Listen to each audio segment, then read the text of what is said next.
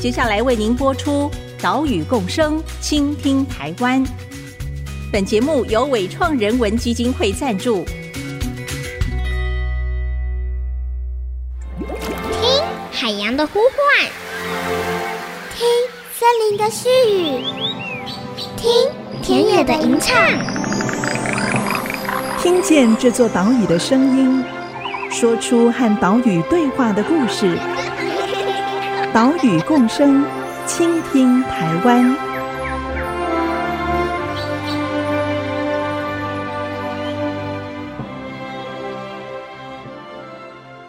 那这个是居住洞，那它的位置会比较隐秘，不会离路边太近。对。那在冬天的时候啊，因为它怕冷，它身上的那个穿山甲毛很少，嗯，它怕冷，所以它在冬天会收集周遭的这些枯枝落叶、干草。嗯，把它拉进去这个洞穴里面睡觉。Hello，大家好，欢迎来到 IC 之音 FM 九七点五，收听岛屿共生，倾听台湾。我是袁长杰。我们节目的首播时间是礼拜三上午七点半播出。除了频道之外，也会把音档上传到 Apple Podcast、Google Podcast 以及 Spotify。如果你是使用这些平台聆听的话，请记得按一下订阅，收听会更方便哦。刚刚我们听到的是中兴大学昆虫系的博士后研究员孙静敏博士，他讲解穿山甲的居住洞。今天的节目，我们就接着上礼拜，跟着孙静敏博士以及野湾野生动物保育协会的林宇璇兽医师，一起在台东县池上的山区。来追踪去年十月野放的穿山甲，我们要了解它在野放之后是不是可以顺利的在野外继续生活。因为这只穿山甲在野放之前就已经在它尾巴的鳞片上面装设了无线电发报器，所以呢，我们就可以使用无线电接收器来进行追踪。哎，终于啊，定位出这只穿山甲的位置。就是在我们前方山壁上面竹林树林里面不远的地方，是一个新定位到的居住洞。除了以无线电定位之外，这一天呢，也要调整自动相机架设的位置，要移动到刚刚所定位到的新居住洞，要拍摄穿山甲的影像，看它生活的状况。所以，我们就跟着孙博士以及兽医师。去了先前的居住洞拿相机，孙博士也一边跟我们说明穿山甲的居住洞。穿山甲挖的洞穴可以分为居住洞跟觅食洞这两种。一般我们在爬山的时候，在路边看到的穿山甲洞穴，绝大部分都是觅食洞，它的深度只有一到三公尺。至于居住洞，都是设置在比较隐秘的地方，最深可以达到五六公尺。是穿山甲睡觉使用的洞，但你知道吗？穿山甲的居住洞可不止一个哦。它的居住洞非常多，就是每一只穿山甲，它的活动范围里面都有好几个它睡觉的类似旅馆，共共同旅馆，因为它不啊、呃、不同的穿山甲都会来这些居住洞睡觉，但是不会同一天。不会同一天这样子，所以会有多只穿山甲可能会共用居住洞。是是，嗯但是不会在同一天利用这个洞穴。是，那一只穿山甲的活动范围，公穿山甲大概活动范围大概是一公里平方。嗯，对，那母的的话会小很多，大概是公的三分之一到四分之一大，是这么大。那像公的活动范围，假设是一公里这么大的话，哈，它这个居住洞会有七八十个。在这个一一平方公里里面有这么 这么多旅馆，是是是，所以他其实每天几乎每天都会到不同的旅馆去睡觉。哦，对，那他可能就是边走边吃，吃到累了就就近有洞他就进去睡觉。对，是是。对，然后在夏天穿山甲几乎是每天都换洞。哦，对，那像在冬天，他可能一个洞会睡两三天再换到下个洞。嗯，对，所以夏天跟冬天这个居住的时间会稍微不一样。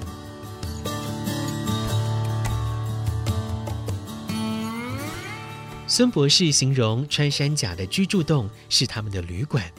夏天他们在同一间旅馆可能只待一天，但是到了冬天，可能就会在同一间旅馆待个两三天左右。另外，根据研究，雌性的穿山甲，如果是生了小 baby，他们在照顾小小穿山甲的育幼期，就会在同一个居住洞待得更久，平均一个洞会住九到十天左右。接着，我们询问穿山甲挑选居住洞的环境有没有一些偏好呢？嗯、呃，我们大概目前观察了这么多个，大概有几个比较重要的特征，就是它会喜欢在比较陡的环境，或是排水比较好的环境。嗯、呃，因为都不希望住的地方会淹水。嗯，对对。所以或者是御蔽比较好的，就是遮蔽比较好的环境，比如说在大树底下。或是阳光不容易照射到的地方，这是我观察到有几个比较常常发现居住洞的环境是这样子。对，那觅食洞就比较没有选择性。是哦，他发现哪里有食物就就挖一挖，吃完就离开了。嗯嗯，对。所以我们平常去郊山，可能在步道旁边所看到的穿山甲洞，绝大部分都是它的觅食觅食洞，百分之九十九以上都是 它的餐厅。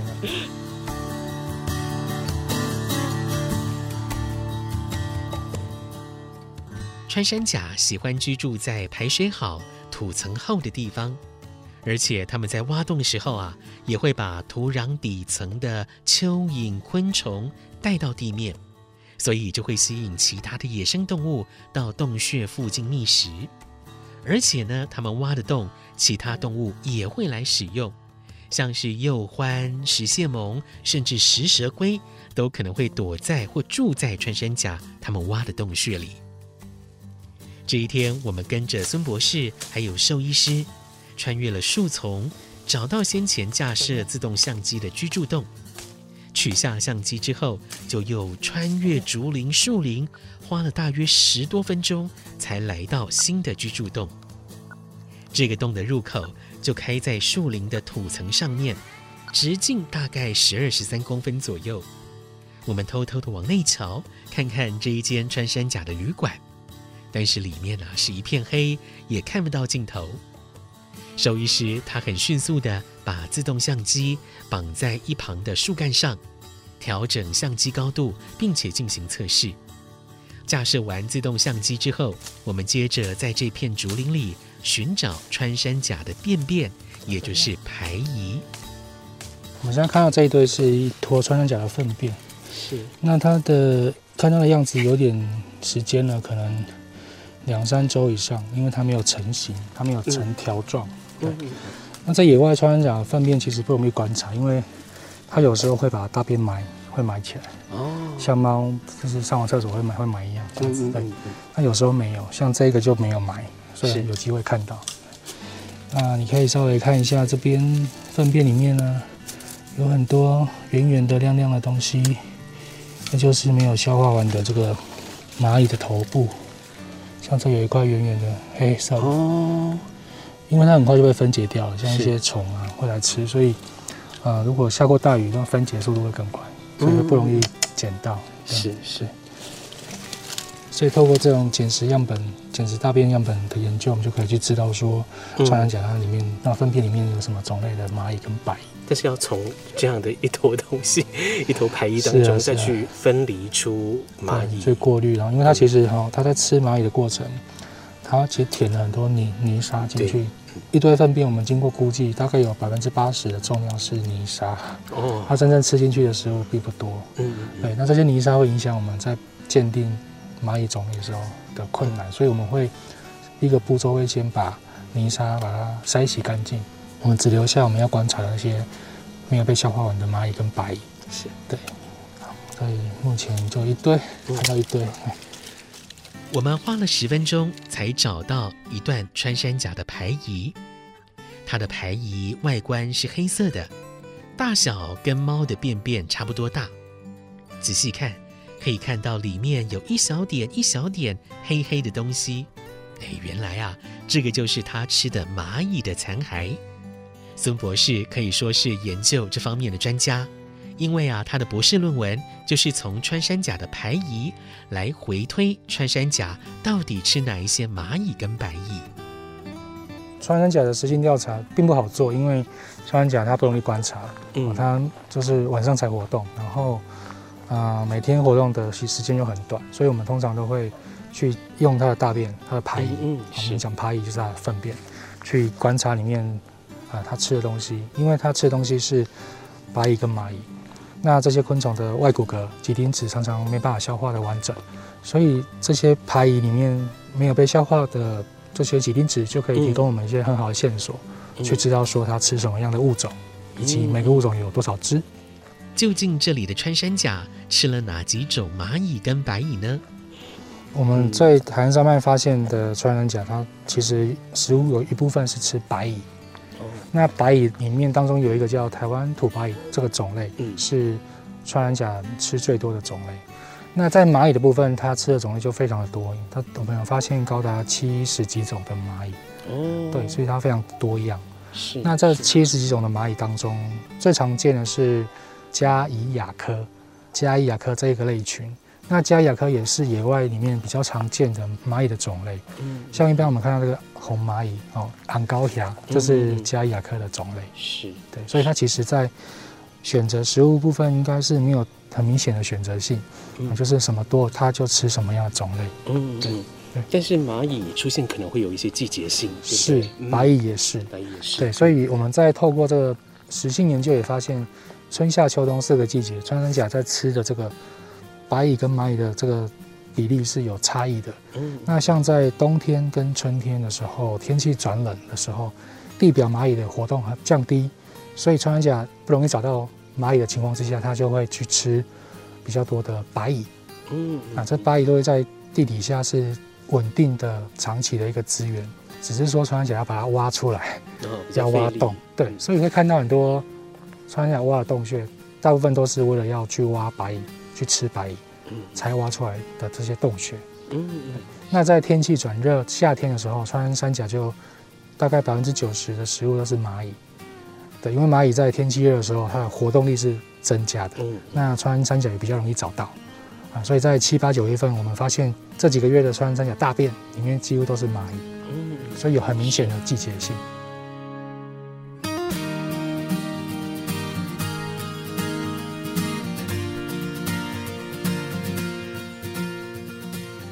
在这一次的采访当中，孙博士也谈到了这个研究困难的地方，因为蚂蚁、白蚁被穿山甲吃进肚子之后，都只剩下身体的残骸，所以呢，这个研究就要先捡拾穿山甲的排遗，从里面过滤掉泥沙，再把剩下来的蚂蚁、白蚁的残骸拼凑起来，辨识种类，啊，尤其是要辨识七十多种蚂蚁的种类。哇，真的是不容易哦！也多亏了这些研究，让我们可以更了解穿山甲的觅食行为。这一些研究结果也可以回馈像是台北市立动物园这样的单位，啊，让他们在进行穿山甲的哺育救治来使用。下一段节目，我们再带你来了解穿山甲的生存危机。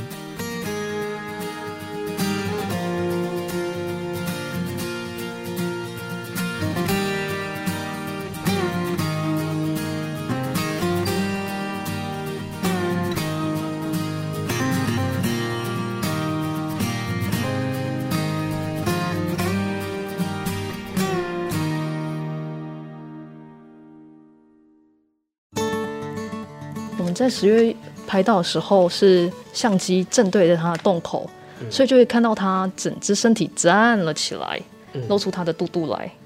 那看它肚肚这边跟大腿之间的鳞片是没有间隙的，嗯，看起来它吃的还蛮胖的。对对对对，就表示说它的觅食状态目前都嗯，目前都维持的很好。嗯嗯，是。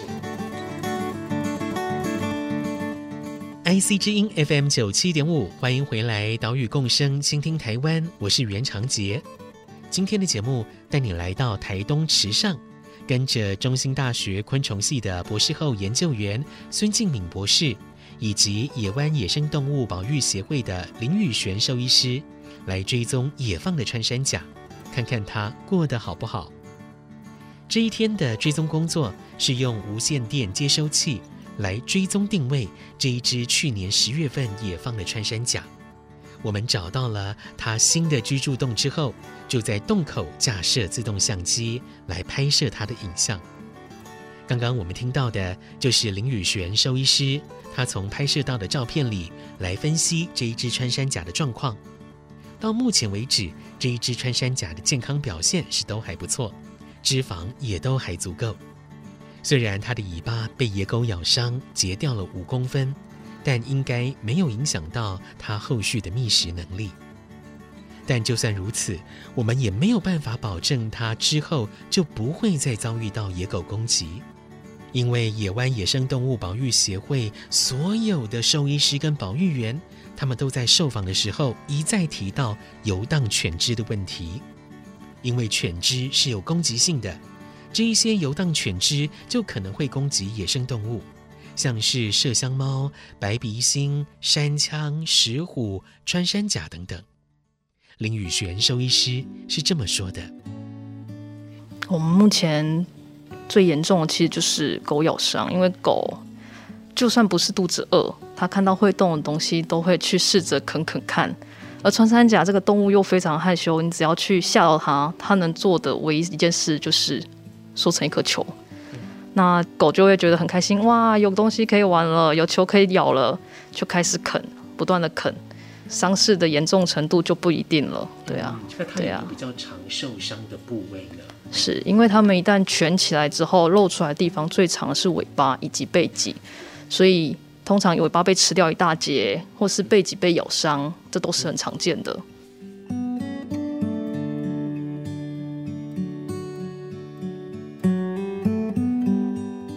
穿山甲被犬只咬伤，最常见的就是造成尾巴跟后腿的撕裂伤以及穿刺伤，严重的话还需要截肢。先前我们曾经到位于吉吉的特有生物研究保育中心来采访野生动物急救站的詹方泽研究员，他也提到了游荡犬只问题的严重性，因为近年游荡犬只攻击已经变成了特生中心野生动物急救站里面穿山甲最主要的救伤原因了。近五年来的动物穿山甲的数量的确上升。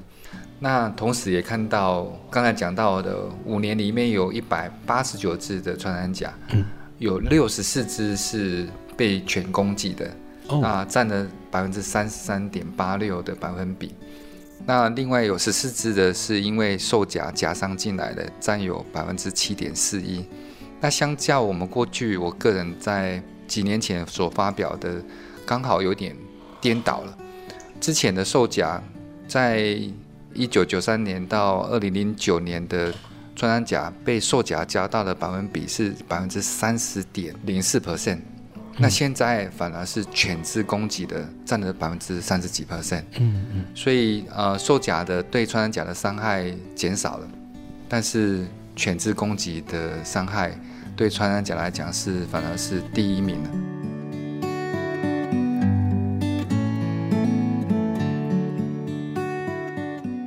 这一些受伤的穿山甲，如果幸运被人发现，就会送到野生动物救伤中心来进行治疗。我们请教林宇璇兽医师，目前野湾接收到穿山甲个案，占整体救伤个案的比例大概是多少呢？从开幕到去年底。最后结算是三百二十二只，穿山甲是占了十六只，其实占的比例没有到特别高，毕竟鸟类才是跟我们生活最接近的动物，大家接触到的比较多。在野湾的救伤个案里面，穿山甲大概占了百分之五的比例，有十六只。这十六只里面又有多少救治成功、顺利野放了呢？我们其实蛮幸运的，我们现在十四只都有出去。所以野放的比率，我们算幸运，目前野放的比率算高的，那也是蛮感谢民众有事及时通报，这是很重要一件事情。嗯，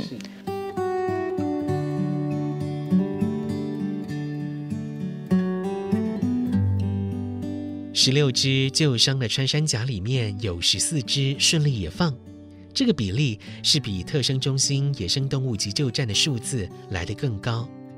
这个跟穿山甲在受伤之后是不是能够早点被发现，能不能赶快送医，还有他们受到的伤势严不严重都有关系。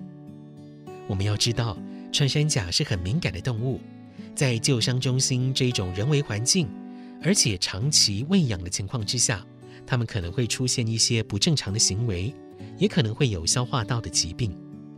这种情况，兽医师要怎么评估穿山甲能不能野放呢？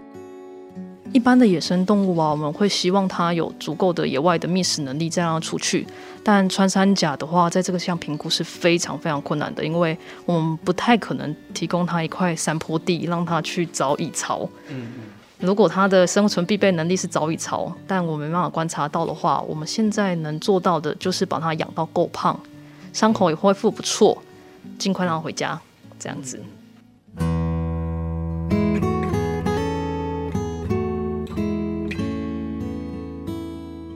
目前学界对于野放之后的穿山甲，它的存活情况到底怎么样，知道的不多。所以野湾才跟穿山甲研究员孙敬敏博士合作，一起来执行台东穿山甲的野放追踪计划，来了解他们回到野外之后的生活。这一些监测的结果可以帮助我们了解现在的穿山甲救伤野放措施是不是恰当的，可以作为一个调整的参考依据。目前看来，这一只去年十月野放的穿山甲，它是可以适应回到山里的生活。不过呢，它的生活当中依旧是有着游荡犬只、捕兽夹，还有盗猎等等的危机。我们看着它被拍摄到的影像。只希望他可以继续这样顺利的在野外山林快乐的生活，直到老去。岛屿共生，倾听台湾，我们下礼拜再会喽，拜拜。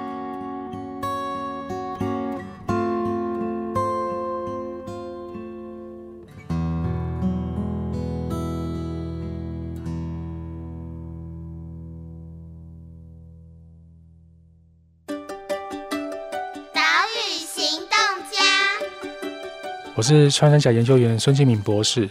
台湾是全世界少数可以看到野生穿山甲活动的地方，但是呢，近年来穿山甲的一些威胁，主要是来自于呃流浪犬的一些攻击，所以我呼吁大家不要弃养犬只，然后也不要喂食野生的犬只，那共同来维护浅山生态系的健康。